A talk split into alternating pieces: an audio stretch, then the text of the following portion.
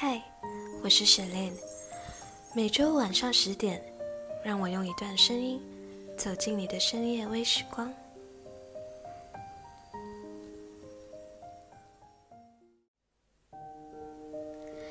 随着时间过去，行动限制令也逐渐的来到了尾声，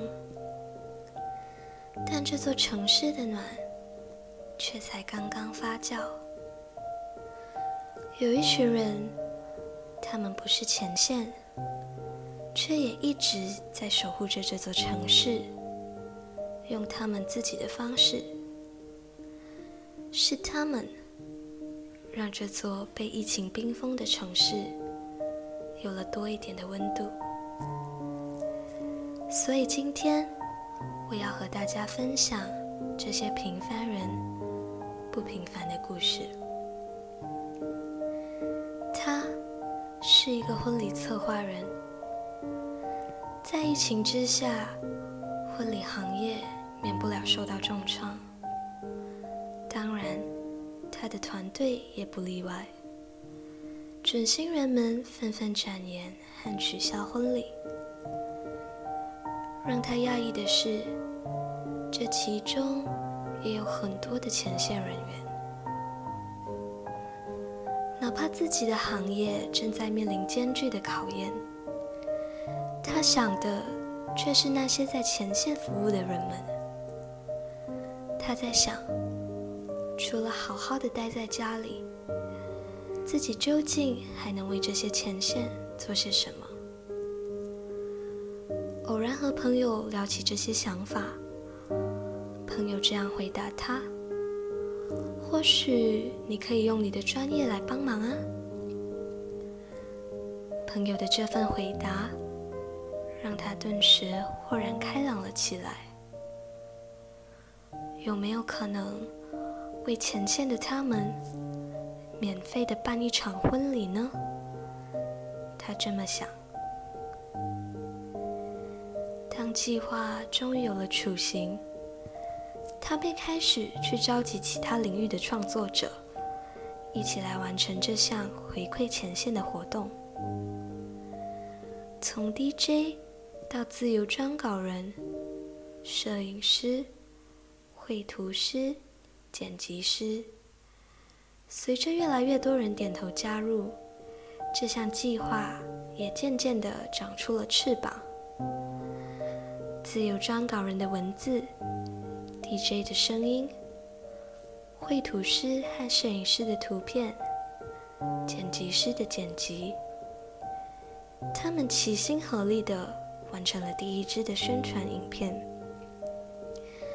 随着影片在网络上的释出，Reconnectus 这个计划也正式诞生了。Reconnectus 是 Reconnect Us 的谐音。问起这个名字的由来，他说：“病毒虽然让我们的距离变远了，但却让我们的心更加靠近。这个计划可以把大家重新的连接起来，我觉得很有意义。让他感到惊喜的是，活动发起之后。”很多来自其他领域的专业人士，像是花艺师、化妆师，甚至是同行的竞争者们，也纷纷表示想加入的意愿，只为了能让更多的前线新人顺利完婚，只为了能让这个有意义的活动更加圆满。他其实是担心的。因为这个计划的未知数真的太多，没有参考，没有先例，没有经验，这条路注定是不好走的。哪怕是件吃力不讨好的事，哪怕自己会蒙受时间和金钱上的损失，他也没有后悔过。你们守护生命，那就让我们来守护你们的爱情。他说：“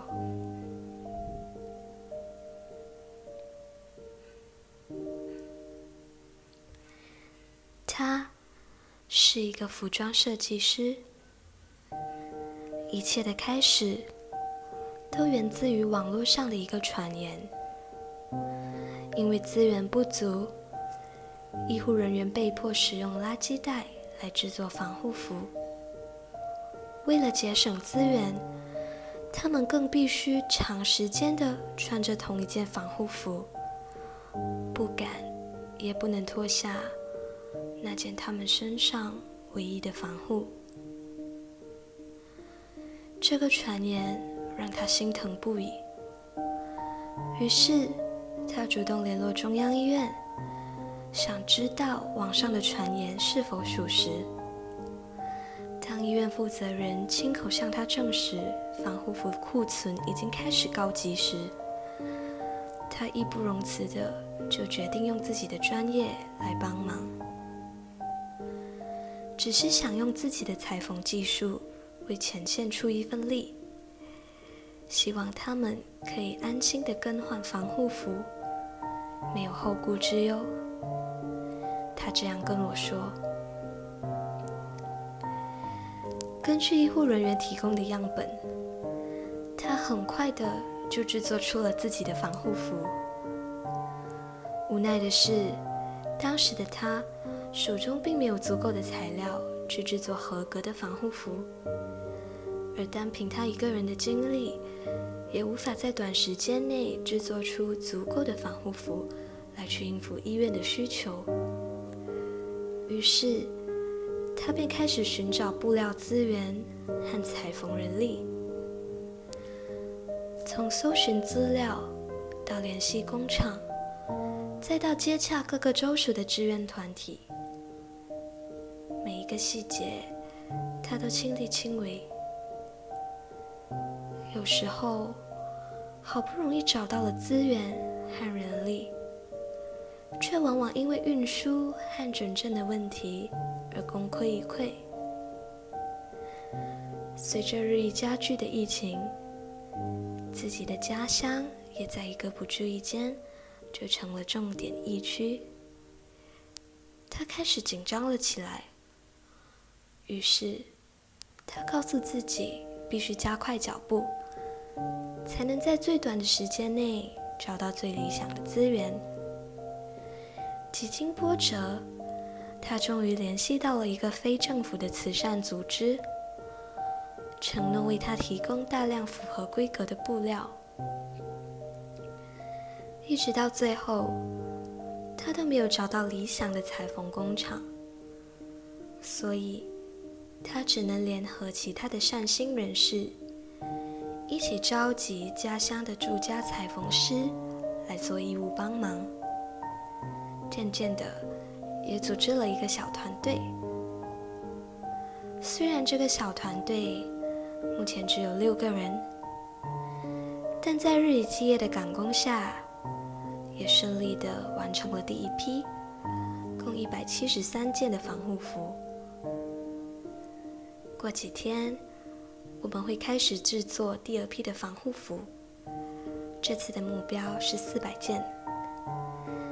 他的语气中流露出了对团队满满的骄傲。真的很感谢那些愿意捐助我们材料的人，还有那些帮我们把防护服送到医院的 uncle 们。他对我说：“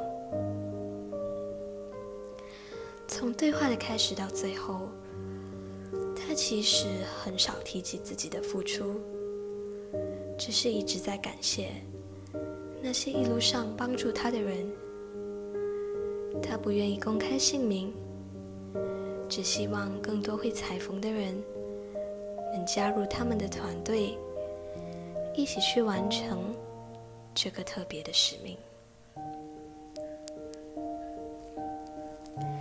他是马来西亚知名的 YouTuber，一直都想为这座城市再多做些什么。却始终都没有想到一个具体的计划，但他知道，他会需要一笔资金去进行这个他还不知道是什么，但却一定是有意义的计划。于是，他开始储蓄，每个月固定抽取一部分的薪资，放入这个小小的计划基金里，陆陆续续也存了一笔小钱。没想到，就在几个月后，一场来势汹汹的疫情，让整座城市顿时陷入了水深火热之中。就在那一刹那，他好像找到了那个他想做、他能做，也该由他来做的事。他的那一份计划基金。仿佛都是为了这一刻而存在的。于是，他在他的脸书发起了一个慈善计划，他要用那笔钱去资助那些因疫情而陷入经济困难的家庭。他的初始资金不算多，只能捐助非常有限的家庭，但他的这个善举却在坊间。获得了很大的回响。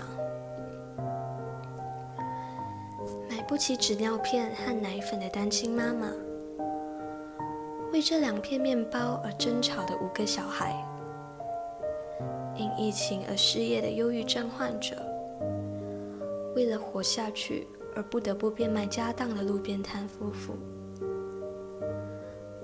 那些来自底层的呼唤，每一个。都是那么的让人心碎。他把这些声音都记录了下来。很快的，借着自身的影响力，这些声音开始受到了关注。越来越多人也表示想加入他的这项计划。他随后成立了一个团队，Quarantine。开始在网上筹募更多的善款。截至今天，这个团队已经筹募了超过马币三万的资金，协助了逾两百个家庭。